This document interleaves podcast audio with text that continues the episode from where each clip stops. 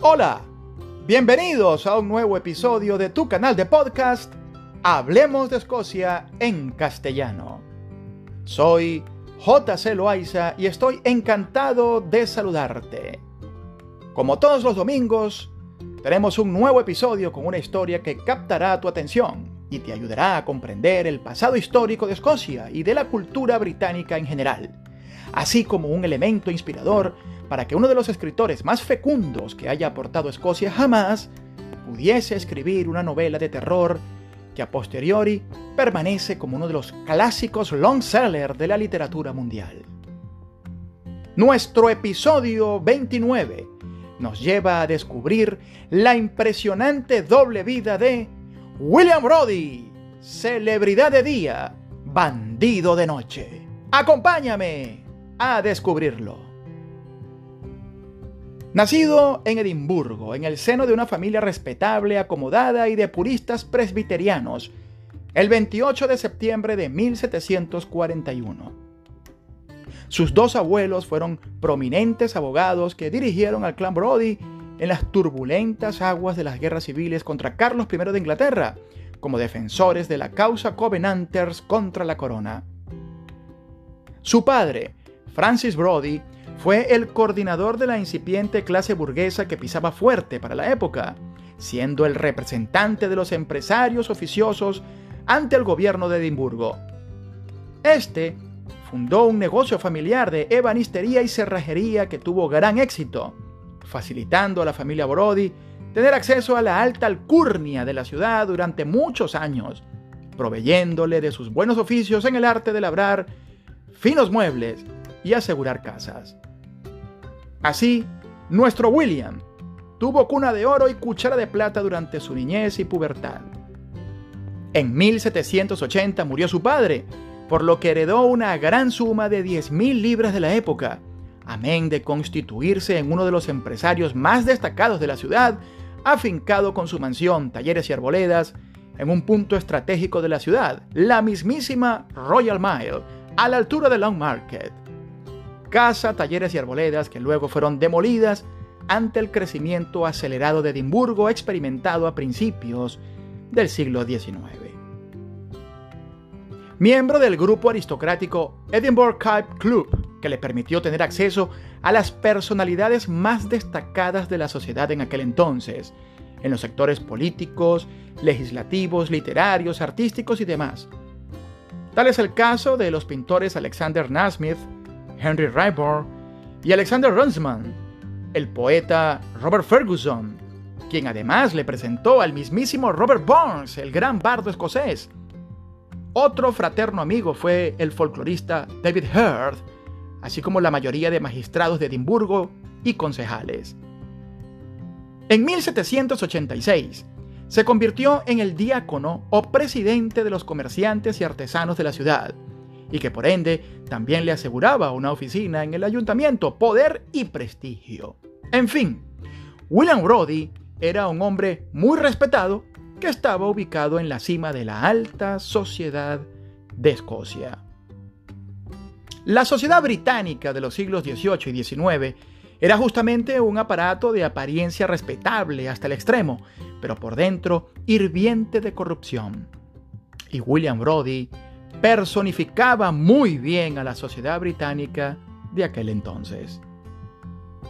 Su negocio iba viento a favor gracias al acceso con mucha confianza que tenía a las mansiones de los millonarios de la época, a quienes les diseñaba y labraba muebles sofisticados, pero también les aseguraba, entre comillas, sus casas bajo las combinaciones de llaves que solamente él hacía, dándole a sus clientes la sensación de seguridad que tanto necesitaban. Pero Brody no era todo lo que mostraba. De noche se refugiaba en casas de juegos de azar, donde daba rienda suelta a su alter ego.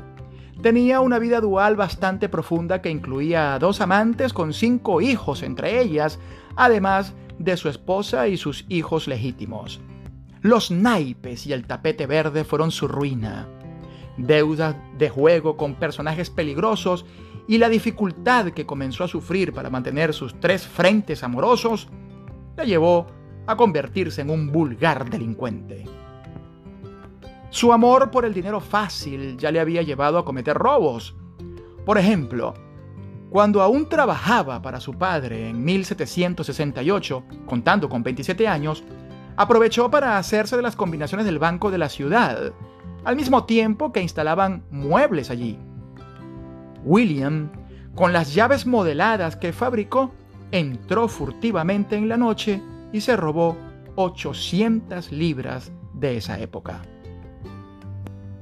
Algunos otros pequeños robos se siguieron presentando en la ciudad robos perpetrados por él, pero que además le generaban ingresos legales, ya que las víctimas o potenciales víctimas recurrían a su persona para que les asegurase la casa y no volver a ser visitados por los amigos de lo ajeno.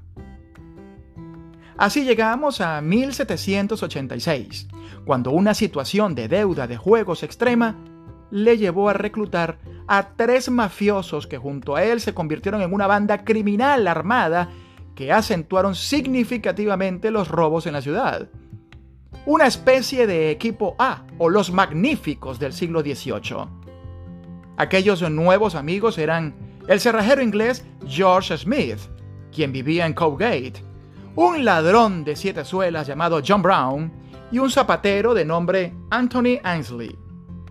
Brody capturaba las impresiones de las llaves nuevas de sus clientes en moldes de cera para luego reproducirlas y al cabo de un tiempo prudente volver y saquear casas enteras, oficinas, negocios y hasta bancos. Todo iba muy bien en su negro negocio hasta que su extralimitación le llevó a cometer un error muy costoso. El 5 de marzo de 1788 organizó el robo de la Oficina de Recaudación de Impuestos Especiales de la Corona, ubicada en Canongate, al este de la Royal Mile. Aquella noche, ingresaron por la puerta grande a sabiendas que había un intervalo de dos horas entre el cierre de la oficina y la llegada del vigilante nocturno. Brody y Brown llevaban pistolas y junto a Smith comenzaron a saquear la oficina, mientras Ainsley quedaba vigilando en la puerta con un silbato. El plan se desbarató cuando el procurador de impuestos especiales, James Bonner, regresó media hora después del cierre para buscar unos documentos personales que había olvidado sobre su escritorio y fue sorprendido por los ampones de ropas negras que casi le disparan. Brody se ocultó debajo de un escritorio para evitar ser descubierto, mientras que el procurador escapó dando parte a la policía inmediatamente. El clan de maleantes abandonaron el lugar y solo lograron robar 16 libras. Brody se cambió de ropa rápidamente en su casa y se marchó velozmente a casa de una de sus amantes en Liberton para tener así una coartada. Sin embargo, el ladrón John Brown, quien ya era buscado por otros delitos anteriores, vio esta oportunidad como la propicia para lavar todos sus pecados.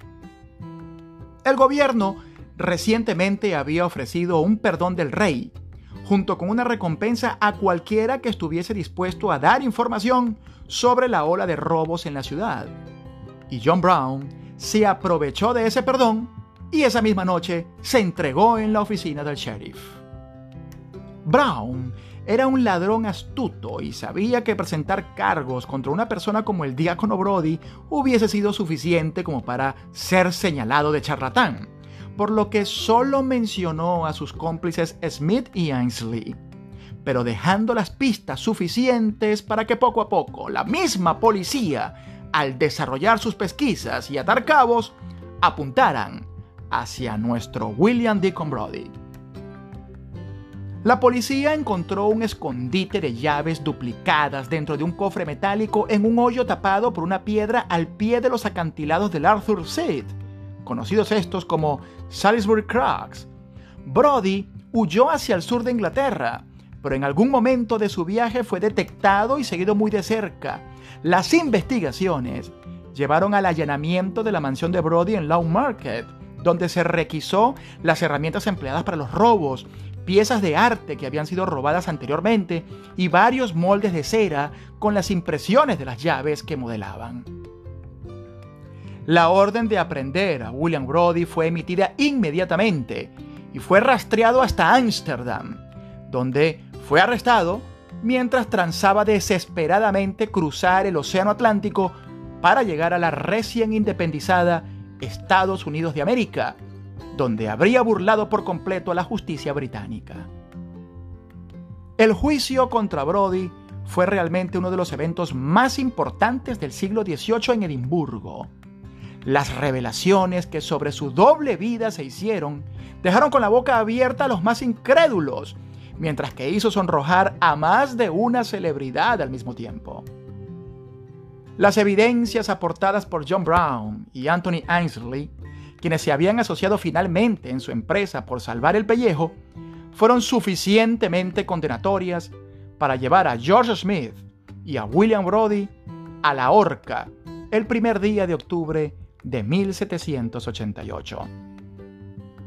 La muerte de William Brody fue mitificada por la cultura popular y charlatanes de esquina de la ciudad de Edimburgo, aseverando que Brody había salvado su vida sobornando al verdugo para que lo dejase usar un improbable collar de acero que no permitiese su estrangulamiento y que además fuese bajado rápidamente para facilitar su fuga y radicarse en Francia.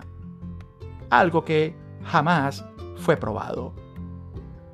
En su lugar, su tumba permanece en el sur del Old Town de Edimburgo, en la St. Cuthbert Chapel of East, en la actual número 33 de Chapel Street. El famoso novelista Robert Louis Stevenson, en cuya casa existían muebles hechos por el diácono Brody, quedó tan traumado pero a la vez tan fascinado con la doble moral de este que escribió en primer momento, en el año 1864, la novela Deacon Brody o La doble vida, uno de los pocos trabajos novelísticos de Stevenson que no vio éxito, pero que sirvió para que posteriormente, en 1884, escribiera un clásico literario de ficción en tan solo tres días.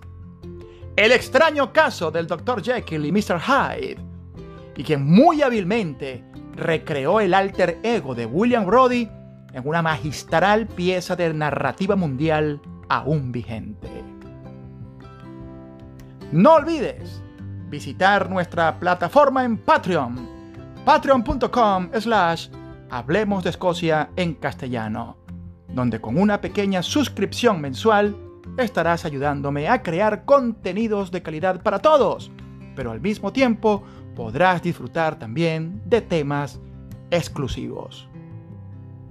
Hablemos de Escocia en castellano. Solo unos minutos para descubrir una Escocia sorprendente. Amigos invisibles, nos escuchamos el próximo miércoles.